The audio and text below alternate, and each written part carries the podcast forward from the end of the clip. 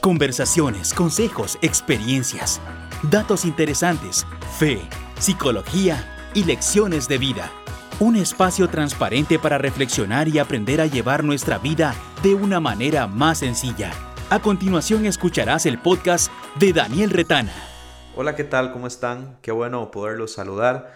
Bienvenidos al primer episodio del podcast de Daniel Retana. Debo confesarles que ya hace algunos meses venía posponiendo este primer episodio, pero bueno, vienen muchos temas después de este y de verdad que los invito a que puedan escucharlos, a que los puedan compartir, a que puedan discutirlos y a que podamos crecer todos juntos.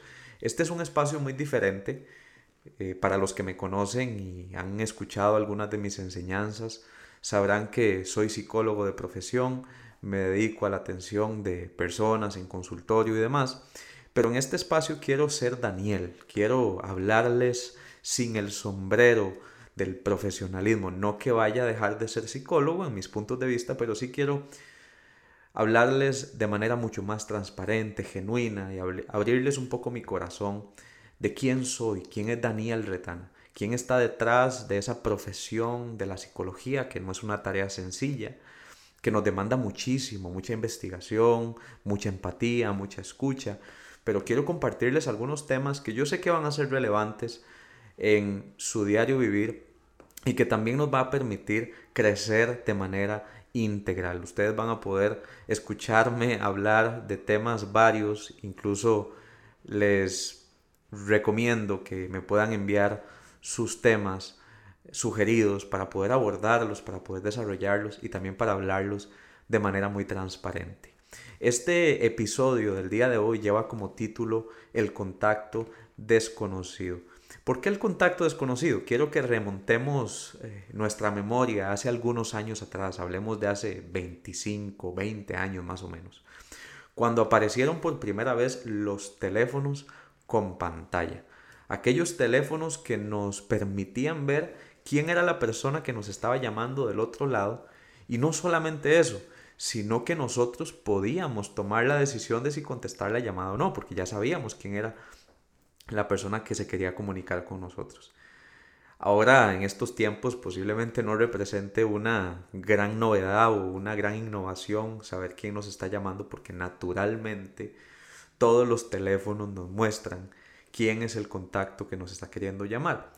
Pero también quiero eh, recordarles aquellos contactos que de repente tenían su número privado o bloqueado y entonces en nuestra pantalla aparecía contacto desconocido. Y eso generaba en nosotros una gran incertidumbre o en una gran zozobra de ver quién era la persona que nos estaba llamando, porque algunas personas tenían sus números privados. Hago esta analogía porque creo que muchos de nosotros tenemos un contacto desconocido. Y ese contacto desconocido no está fuera, sino más bien dentro de nosotros mismos. Una frase muy famosa que utilizo constantemente en mis sesiones, en mis charlas, es la siguiente, y es que nosotros, los que pretendemos conocer el mundo, muchas veces somos desconocidos para nosotros mismos. Es decir, somos un contacto desconocido para la persona que vemos frente al espejo. Lo peor de todo esto es que vemos a muchas personas tratando de encontrar esa validación en otros, en relaciones, en trabajos, en actividades o en otro montón de cosas que al final de cuentas simplemente se convierten en sustitutivos de la identidad. Y entonces cuando te preguntan, como hace muchos años me preguntaron a mí, me recuerdo un compañero de trabajo se me acercó y me dijo, Daniel, quiero hacerte una pregunta y no te asustes. Y yo, pues en realidad no me esperaba una pregunta de tal magnitud. Me dijo, Daniel, ¿quién eres? Creo que lo hizo a propósito como para que yo me quedara reflexionando varios días en esa pregunta. Y debo confesarlo que hasta el día de hoy sigo pensando quién soy. No quise dar una respuesta muy apresurada porque es lo que normalmente hacemos ante las preguntas profundas y existenciales, dar, dar respuestas, perdón, muy apresuradas, muy impulsivas. No estoy hablando de, cuestión de fe, no estoy hablando de características específicas, estoy hablando de qué es lo que te hace un ser único, irrepetible, que te distingue del resto. Y entonces, cuando me puse a pensar en esta pregunta filosófica, existencial, que de hecho ha llevado a muchas personas a preguntarse realmente cuál es el sentido de la vida, y dije, bueno, ¿quién es Daniel? ¿Quién es Daniel Retana? Eh, evidentemente es la misma pregunta que yo te hago hoy a ti. ¿Quién eres? ¿Quién es la persona que está escuchando este podcast? Y quiero que no respondas de manera apresurada, porque apresuradamente podemos decir, bueno, soy costarricense, soy psicólogo, soy hijo de fulanita, hijo de fulanito, eh, soy hijo de Dios, pero sí, eso se convierte en una característica, una posición, pero realmente, ¿quién eres? ¿Qué te distingue? ¿Cuál es tu marca distintiva? ¿Cuál es tu huella? No es solamente tu cédula de identidad lo que te diferencia, y entonces por eso es que hoy hablo de que muchas personas, de hecho un estudio que sacó la Harvard Business Review en Estados Unidos, habla de que solamente el 15% de la población mundial se toma en serio el conocerse a sí mismos. O sea, podríamos decir que 1.5 de 10 personas toman la decisión de ir un poco más allá de lo que conocen acerca de sí mismos. Y cualquiera diría, Daniel, pero es que ¿cómo lo hago? Es, es, algo que no es común, no es común conocerse a uno mismo. Es cierto, debemos hablar, por ejemplo, de la educación, debemos hablar, por ejemplo, de la formación familiar, y no es común que los niños, los adolescentes, por lo menos de la última generación, a la que yo pertenezco y posiblemente a la que pertenezcan muchos de ustedes, nos hiciéramos esta pregunta, ¿quién eres? Y es que la pregunta ¿quién eres? nos puede llevar toda la vida. Nos puede llevar toda la vida descubrir que conforme vamos avanzando en las diferentes etapas, vamos evolucionando, vamos cambiando. Y este es un principio de la vida. El principio de la vida es nunca vas a ser la misma persona que eras ayer. Eh, estamos en una constante dinámica de cambio. No todas las personas mejoran, hay personas que más bien pasan de estar eh, de un estado, digamos, estable, más bien a un estado de inestabilidad, y así sucesivamente, como hay personas que conforme va pasando el tiempo en la vida van mejorando y van convirtiéndose en una mejor versión de sí mismos. Qué pregunta tan difícil, ¿verdad? Contestar de manera simplista, ¿quién eres? Soy Daniel Retana. Bueno, sí, pero eso, ¿eso qué quiere decir? Y es que las respuestas solamente son una pincelada de los procesos internos que cada uno de nosotros vivimos. Las respuestas son simplemente, por decirlo de alguna manera, como un 5% de lo que pasa verdaderamente dentro de nosotros. El problema no es no tener la respuesta indicada a quiénes somos. El problema es que no haya un proceso interno en cada uno de nosotros que nos lleve a contestar esa pregunta. Así que el mayor desafío que tienes y que tenemos los seres humanos no es dar respuestas eh, que sean convincentes y que puedan llamar la atención de muchos, sino respuestas que nos hagan satisfacernos verdaderamente a nosotros y no mentirnos de lo que no está pasando dentro de nosotros. Hay muchos que pueden dar excelentes respuestas, pero sus vidas siguen vacías. Hay muchos que pueden decir que son muchas cosas, pero internamente saben que no lo son. Y esa es una de las peores traiciones de ser desleales con nosotros mismos y dar una imagen aparente de lo que verdaderamente no está ocurriendo en el interior. Hoy en día pues seguimos muchas figuras públicas y ha surgido un nuevo término que se llaman los influencers. Algo así como las personas a las que queremos imitar, modelos a seguir, personas que nos inspiran de alguna manera y lo cierto es que tenemos que ser muy honestos. No conocemos mucho de la vida de estas personas, conocemos un 10% si acaso de lo que esas personas son realmente. Es más, a mí me llama mucho la atención porque a veces ni siquiera las personas saben quiénes son ellos realmente y nosotros queremos ser como aquellas personas que igual se encuentran en un proceso de desconocimiento de sí mismos. Estamos siguiendo modelos que de alguna manera todavía se encuentran en un proceso de autodescubrimiento. Y este es un mensaje para todos en realidad, que qué importante es hablar sobre esto porque podemos estar siguiendo personas con una apariencia o con un, digámoslo de alguna manera, con una reputación, con una imagen, sin saber que aún esas personas siguen estando en un proceso de cambio. Así que estamos siguiendo personas en proceso y nos estamos saltando nosotros nuestros propios procesos personales. Así que yo sé que este es un tema muy profundo, muy existencial, pero quería hablar de esto porque recordándome la pregunta que me hizo mi amigo, bueno, mi compañero de trabajo, Daniel, ¿quién eres?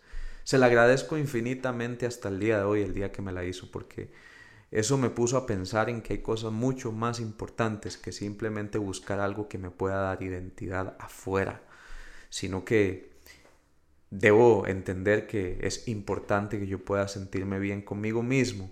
¿Y cuántas personas hoy hay alrededor de nosotros que tienen una distorsión en su identidad? y creen que al tomar una decisión precipitada van a llenar los vacíos que hay dentro de sí mismos y esto los va a acercar a una aceptación cuando en realidad la aceptación no es solamente la que viene de afuera, sino también la que viene de adentro. Esa aceptación que viene por entender quiénes somos. Tal vez usted me diga, Daniel, bueno, sí, muy bonita la conversación, pero decime cuál es la respuesta a la pregunta de quién eres. No hay una fórmula, no hay una respuesta única, no es como aquellos exámenes en el colegio, pruebas que era marque con X y hay solamente una opción correcta. Creo que cada persona se encuentra en la tarea de descubrir qué te hace un ser único. Tanto así que las probabilidades de que nacieras son maratónicas. Hay un, una, por ahí una verdad que dice, o una premisa que dice que para que podamos entender lo que significa nacer en medio de tantos espermas, es exactamente la misma probabilidad que hay en que nosotros quedáramos electos más de tres veces presidentes de nuestro país. Imagínense ustedes la improbabilidad tan exacta, si es que se dice así, que hay para que ustedes y yo naciéramos en esta tierra. Así que yo te quiero alentar, te quiero animar y te quiero enviar un fuerte abrazo diciéndote estas palabras.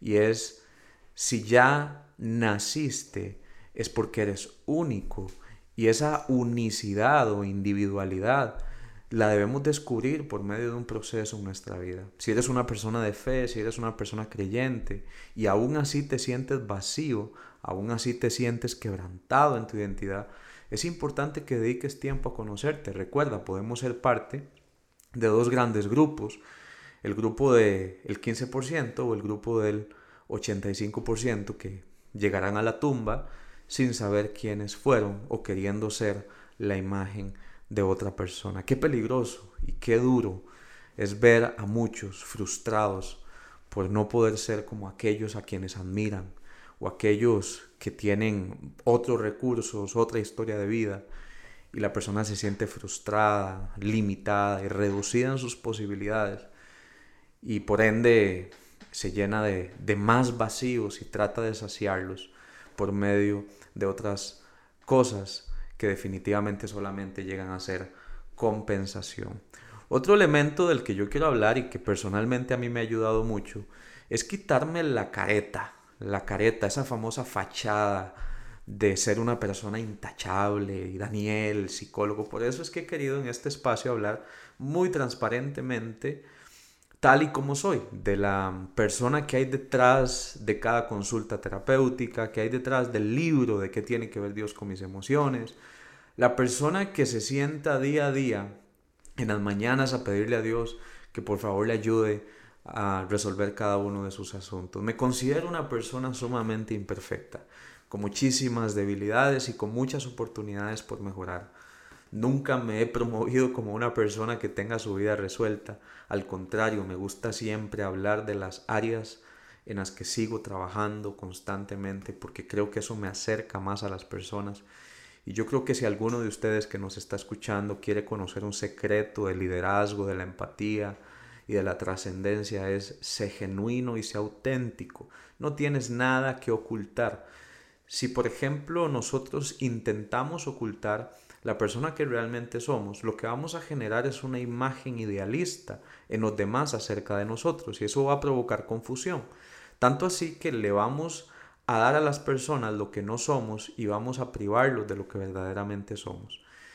Lo irónico también de todo esto es que vamos a responder a una imagen y a una presión social, porque la gente espera de nosotros lo que le proyectamos, no lo que verdaderamente somos. Y vean qué encrucijada tan grande esta, porque cuántas personas son víctimas de su imagen social y por temor a ser verdaderamente genuinos, auténticos y realistas, se esclavizan a una imagen idílica o a una percepción distorsionada acerca de sí mismos. Hoy le quiero hablar a todos esos contactos desconocidos que aparecen en el espejo y que cuando ustedes ven la pantalla, en este caso no del celular, sino del espejo o incluso en tiempos a solas o cuando ustedes no tienen a nadie a la par y quedan solos con sus pensamientos, con sus emociones, con sus sentimientos, con sus temores y se preguntan, ¿quién soy? Las personas que carecen de sentido de vida, decía el doctor Víctor Frankel, generalmente van a ser más propensos a una depresión, porque si no saben quiénes son, entonces no saben para qué sirven y no saben hacia dónde se dirigen. Entonces sencillamente la vida es un laberinto, un agujero negro que no nos lleva a ningún lado.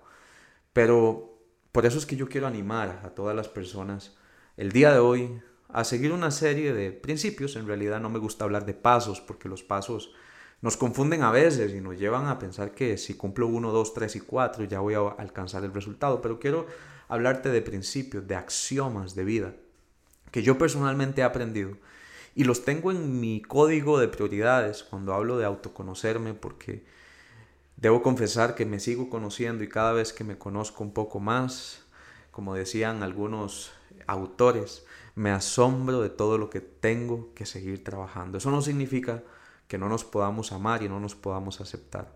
Pero la aceptación también implica autocorrección. No autoflagelación, pero sí autocorrección. Y aquella persona que se ama a sí misma también es pronta para corregirse y ser muy sincera consigo misma en decir, necesito trabajar estos temas y necesito caminar hacia adelante sin engañarme, sin ser desleal a mí mismo y por supuesto siempre poniendo en la pirámide de las prioridades la persona a la que quiero llegar a ser sin negar la persona que soy el día de hoy. ¿Cómo puedo conocerme, Daniel? Qué bonita su charla, pero realmente a mí me sirve más lo práctico. Y los cuatro principios que le quiero dar a cada uno de ustedes yo se los comparto desde lo más profundo de mi corazón, no tanto como psicólogo, sino como una persona que se encuentra continuamente en un proceso de autodescubrimiento. En primer lugar, no puedes conocer aquello a lo que no le dedicas tiempo. Eh, y yo creo que aquí todos los enamorados me van a dar una, eh, un, ¿cómo se dice? Un high five, ¿verdad? Me van a chocar la mano. Porque es cierto, no puedes conocer a alguien o más bien no puedes eh, dedicarle tiempo sin que conozcas o viceversa. No puedes conocer a alguien sin conocerla. Es decir, conocer a alguien y dedicar tiempo es prácticamente un sinónimo. Así que necesitamos invertir tiempo en nosotros mismos. Conste que no estoy promoviendo una visión egocentrista, narcisista o antropocéntrica de este mensaje. Al contrario, es que bueno, eh, tiene que ser un balance, ¿no? Queremos conocer a otros, pero también debemos conocernos a nosotros mismos. Tenemos que vernos a veces en el espejo y ver qué rostros le estamos mostrando a otras personas, cómo saludo. Eh, ¿Será que sí soy una persona que se estresa, soy muy ansioso, soy una persona que tiende a irradiar negativismo, soy una persona de poca tolerancia, eh, soy yo una persona que, por ejemplo, no puede con el desorden de las demás personas, no tolero a las personas lentas, no sé cómo organizarme en la vida, soy una persona que todavía no he salido de las faldas de mi madre o de las faldas de mi pareja y dependo emocionalmente de ella. Bueno, tenemos que ser muy sinceros con nosotros mismos y para eso necesitamos dedicarnos tiempo, invertir. Y cuando hablo de invertir no solamente me refiero a ir a, eh, a cortarnos el pelo o hacernos las uñas o algo por el estilo. Me refiero también a dedicarnos tiempo en observarnos cómo nos comportamos con los demás. En segundo lugar, y aunque esto cueste una tarea enorme, tienes que dedicar tiempo a solas. tienes que pasar tiempo contigo mismo, porque quien no acepta la soledad consigo mismo se sentirá solo muy posiblemente cuando esté en compañía. Y es que no es lo mismo la desolación que la soledad, eso vamos a hablarlo en otro episodio, pero sin duda vencer esos tiempos de poder lidiar con nuestra propia compañía es clave para poder avanzar en nuestro proceso de autoconocimiento. Tercer principio de vida, pregúntale a la gente si hay algo que les choca de vos. No está mal que la gente nos diga aquellos puntos negros que a veces nosotros ignoramos, el famoso ángulo ciego que ignoramos y que necesitamos que los otros nos digan de manera muy amable. Por supuesto no nos vamos a convertir en adictos a la crítica constructiva, pero sí ten en cuenta que la crítica constructiva es la que permite que se renueven y se restauren las personas en esas diferentes debilidades u oportunidades que posiblemente no han identificado a menos de que alguien se lo diga o alguien se lo haga ver. Y en último eh, lugar, en cuarto lugar, y yo creo que una de las más, más importantes, valora el tema de ser genuino. Ser genuino es lo que nos abre puertas. Se dice que es uno de los factores de éxito del siglo XXI. Aquella persona que es genuina, transparente y auténtica. La persona que sabe que quien construye una imagen social y permanece leal a esa reputación el día de mañana carecerá de verdaderos amigos. Porque aquella persona que construye una imagen y la gente sigue esa imagen dejó hace mucho tiempo en el camino al verdadero yo. Así que ha sido un verdadero placer hablar con ustedes, me he sentido muy bien y, espero que ustedes puedan compartir, conocer y, y por supuesto estar en contacto conmigo. Recuerden, estoy para servirles y espero que puedan escuchar el próximo episodio que viene y vamos a estar sacando más temas siempre a la orden y con muchísimo placer y gusto les despide Daniel Retana. Hasta luego. Este ha sido un nuevo episodio del podcast de Daniel Retana. Ahora es momento de reescribir tu propia historia.